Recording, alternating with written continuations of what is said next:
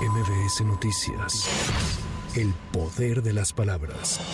Con el objetivo de atender la situación migratoria y evitar que aumente su flujo, México prepara una reunión de cancilleres latinoamericanos en los próximos días con al menos 10 países, entre ellos Guatemala, Honduras, Nicaragua, Ecuador, Venezuela, Cuba y Colombia. Así lo mencionó hoy el presidente López Obrador durante la conferencia matutina. Vamos a tener una reunión, se está invitando a los gobiernos hermanos de estos países, los estamos invitando a una reunión en México de cancilleres para hacer una revisión de la situación migratoria. Ellos comprenden de que casi todos pasan por México y que nosotros tenemos que cuidarlos, a los migrantes, protegerlos, pero tenemos que evitar que se incrementen los flujos migratorios, porque son más los riesgos. No es un asunto de México, nada más.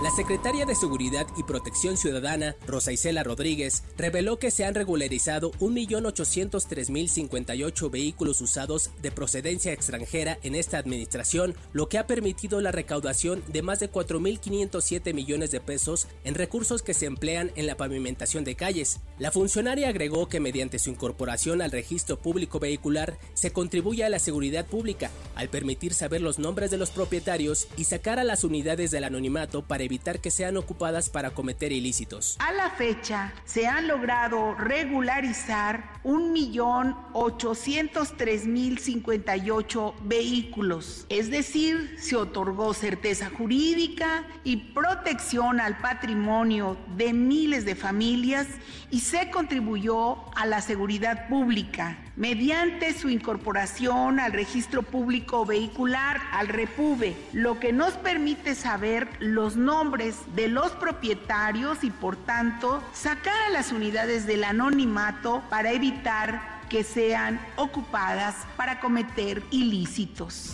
Esta mañana arribaron a Nuevo León 100 elementos de las Fuerzas Especiales del Ejército para apoyar en labores de seguridad luego de la jornada de violencia que se registró ayer en el estado, en el que se reportó el homicidio de 18 personas en distintos municipios de la entidad.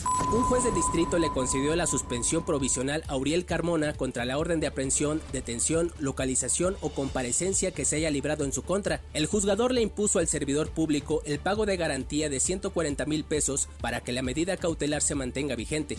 El INEGI informó que durante 2022 se casaron más mexicanos, ya que se registraron 507 mil 52 matrimonios, cifra que representa un incremento del 11.9% respecto a los poco más de 453 mil de 2021. Además, el instituto informó que el año pasado se registraron 166 mil 766 divorcios en México, lo que representa un incremento del 11.4% con respecto a 2021.